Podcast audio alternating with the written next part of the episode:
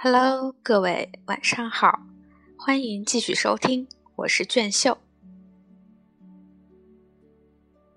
很久以来，我都没有自己合身的连衫裙。我的连衫裙像是一些口袋，它们是我母亲的旧连衫裙改的。它们本来就像是一些口袋。我母亲让阿杜给我做的不在此刻。阿杜是和我母亲形影不离的女管家。即便母亲回到法国，即便我的大哥企图强奸她，即便不给她发工钱，她也是不肯离开我母亲的。阿杜是在修女嬷嬷那里长大成人的，她会刺绣，还会在衣衫上打折，手工针线活几个世纪以来已经没有人去做了，但是他依然拿着头发丝儿那样细的针做的一手好针线。他因为会刺绣。我母亲就叫他在床单上绣花，他会打折，我母亲就让我穿他做的打折连衫裙，有皱边的连衫裙，我穿起来就像穿上布袋子一样，早就不时兴了。让小孩穿的衣服，前身两排褶子，娃娃领口，要么把裙子拼服缝成喇叭形，要么有镶斜边的飘带，做成像时装那样。我穿这种像口袋似的边衫裙，总要系上腰带，让它变化出一个样子来，所以这种衣服就永远穿下去了。才十五岁半，体型纤弱修长，几乎是瘦弱的胸部平的和小孩儿的前胸一样，涂着浅红色脂粉，涂着口红，加上这种装束，简直让人看了可笑。当然没有人笑过，我看就是这样一副模样。是很齐备了，就是这样了。不过戏还没有开场，我睁着眼睛看，把这一切都看在眼里。我想写作，这一点我那时已经对我母亲讲了。我想做的就是这个，写文章、写作。第一次没有反应，不回答。后来他问写什么，我说写几本书，写小说。他冷冷地说。数学教师会考考上以后，你愿意你就去写，那我就不管了。他是反对的，他认为写作没有什么价值，不是工作，他认为那是胡扯淡。他后来对我说，那是一种小孩的想法。这样一个戴礼帽的小姑娘，伫立在泥泞的河水的闪光之中，在渡船的甲板上孤零零一个人，臂肘支在船舷上。那顶浅红色的蓝帽形成这里的全部景色，是这里唯一仅有的色彩。在河上雾蒙蒙的阳光下，烈日炎炎，河两岸仿佛隐没不见，大河像是与远天相接。河水流滚滚向前，寂无声息，如同血液在人体里周流。在河水之上，没有风吹动，渡船的马达是这片景色中发出的唯一声响。是连杆损坏的赤膊旧马达发出的噪音，还有各种不同的声音从远处阵阵传送过来。其次是犬吠声，从隐蔽在博矮后面的村庄传出来的。小姑娘自幼就认识这渡船的少公，少公向她笑着敬意，向她打听校长夫人、她的母亲的消息。他说他经常看见他在晚上搭船渡河。说他常常到柬埔寨租地去。小姑娘回答说：“母亲很好。”渡船四周的河水骑着船沿，汹涌地向前流去。水流穿过沿河稻田中停滞的水面，河水与稻田里的净水不相混淆。河水从洞里萨柬埔寨森林顺流而下，水流所致，不论遇到什么，都有被卷去；不论遇到什么，都让它冲走了。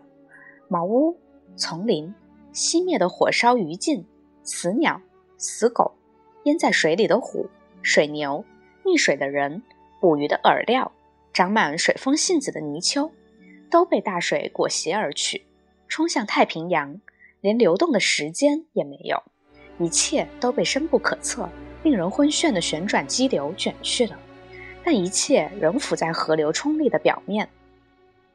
我曾经回答他说。我在做其他一切事情之前，首先想做的就是写书，此外什么都不做。他，他是妒忌的。他不回答，就那么看了我一眼，视线立刻转开，微微耸耸肩膀。他那种样子，我是忘不了的。我可能第一个离家出走，我和他分开，他失去我，失去这个女儿，失去这个孩子，那是在几年之后，还要等几年。对那两个儿子，没有什么可忧虑的，但这个女儿，他知道，总有一天，时间一到，就非走不可。他法文考第一名，校长告诉他说：“太太，你的女儿法文考第一名。”我母亲什么也没有说，一句话也没有说。她并不满意，因为法文考第一的不是他的儿子。我的母亲，我所爱的母亲啊，卑鄙，卑鄙！他问：“数学呢？”回答说：“还不行，不过会行的。”我母亲又问：“什么时候会行呢？”回答说：“太太，他什么时候想要，什么时候就会行的。”我所爱的母亲，她那一身装束简直不可思议，穿着阿杜补过的线袜，即使在热带，他也认为身为学校校长就非穿袜子不可。他的衣衫看上去真可怜，不像样。阿杜补了又补。她娘家在毕卡底乡下，家里姐姐妹妹很多，她从家乡直接来到这里。带的东西都用尽了，他认为他这身打扮是理所当然的，是符合他的身份的。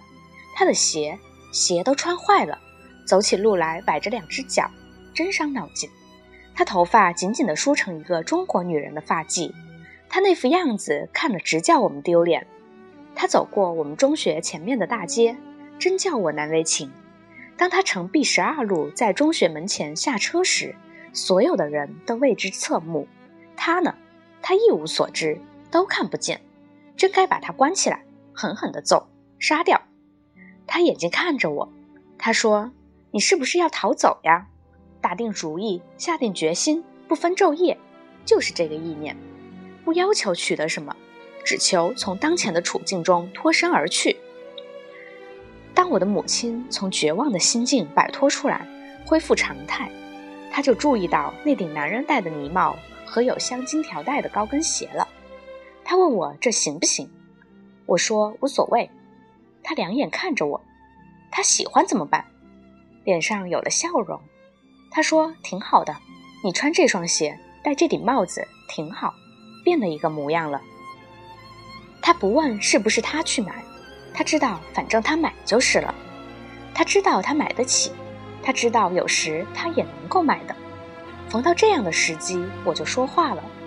我想要什么都可以从他那里搞到手，他不会不同意。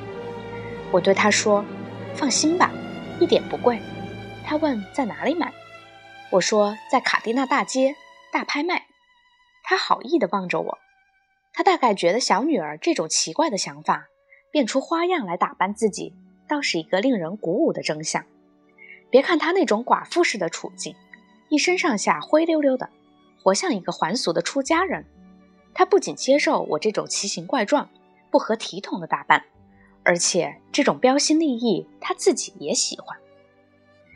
戴上一顶男人戴的帽子，贫穷仍然把你紧紧捆住，并没有放松，因为家里总需要有钱收进。无论如何，没有钱是不行的。包围这一家人的是大沙漠，两个儿子也是沙漠，他们什么也不干。那块盐碱地也是沙漠，钱是没有指望的，什么也没有，完了。这个小姑娘，她也渐渐长大了，他今后也许可能懂得这样一家人怎样才会有钱收进。正是这个原因，母亲才允许她的孩子出门打扮的像个小娼妇似的，尽管这一点他并不自知。正是这个原因，母亲才允许她的孩子出门打扮的像个小娼妇似的，尽管这一点他并不自知。也正是这个缘故，孩子居然已经懂得怎么去干了。他知道怎样叫注意他的人去注意他所注意的钱，这样倒使母亲脸上也显出了笑容。后来他出去搞钱，母亲不加干预，孩子也许会说。我向他要五百皮阿斯特回法国，母亲说：“那好，在巴黎住下来需要这个。”他说：“五百皮阿斯特可以了。他的孩子，他知道自己在干什么。他知道，如果他真敢那么做，如果他有力量，如果思想引起的痛苦不是每天都把人折磨得死去活来，母亲一定会选择他的孩子走的这条路。在我写的关于我的童年的书里，什么避开不讲，什么是我讲的，一下我也说不清。我相信，对于我们母亲的爱，一定是讲过的，但对她的恨。以及家里人彼此之间的爱讲过没有，我就不知道了。不过，在这讲述这共同的关于毁灭和死亡的故事里，不论是在什么情况下，不论是在爱或者是在恨的情况下，都是一样的。总之，就是关于这一家人的故事，其中也有恨。这恨可怕极了。对这恨，我不懂，至今我也不能理解。这恨。就隐藏在我的血肉深处，就像刚刚出世只有一天的婴儿那样盲目。恨之所在，就是沉默俱已开始的门槛。只有沉默可以从中通过。对我这一生来说，这是绵绵久远的苦役。我至今依然如故。面对这么多受苦受难的孩子，我始终保持着同样的神秘的距离。我自以为我在写作。但事实上，我从来就不曾写过。我以为在爱，但我从来也不曾爱过。我什么也没有做，不过是站在那紧闭的门前等待罢了。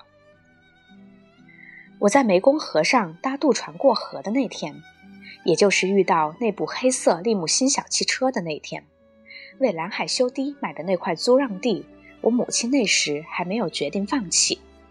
那时像过去一样。我们三个人常常是黑夜出发，一同上路，到海堤那里去住几天。在那里，我们在班加卢的游廊上住宿，前面就是暹罗山。然后我们又离开那里回家去。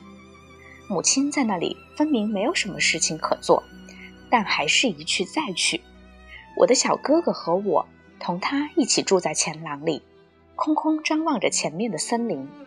现在我们已经长大，再也不到水渠里去洗澡了，也不到河口沼泽地去猎黑豹了，森林也不去了，种胡椒的小村子也不去了。我们周围的一切都长大了，小孩都看不见了，骑在水牛背上或别处的小孩都看不到了。人们身上似乎都沾染了某种古怪的特征，我们也是那样。我母亲身上那种疏懒迟钝。在我们身上也出现了，在这个地方，人们什么都不知道，只是张望着森林，空空等待，哭泣。低洼地肯定是没有指望了，故宫只能在高处小块土地上耕种，种出的稻谷归他们所有，他们人还留在那里，拿不到工资。我母亲叫人盖起茅屋，用来作为他们栖身之地。他们看重我们，仿佛我们也是他们家族的成员。他们能够做的就是看管那里的班加卢，现在仍然由他们看管。尽管贫穷，碗里倒不缺什么，屋顶常年累月被雨水侵蚀朽坏，逐渐消失了。但屋里的家具擦洗得干干净净，带游廊的平屋外形仍在，清晰的像是一幅画，从大路走过就可以看见。屋门每天都敞开着，让风吹进屋内。使房屋内外的木料保持干燥，傍晚关闭门户，以防野狗、山里的私贩子闯入。所以你看，我遇到坐在黑色小汽车里的那个有钱的男人，不是像我过去写过的那样在云壤的餐厅里，而是在我们放弃那块租地之后，在两或三年之后。我是说，在那一天，是在渡船上。是在烟雾蒙蒙、炎热无比的光线之下。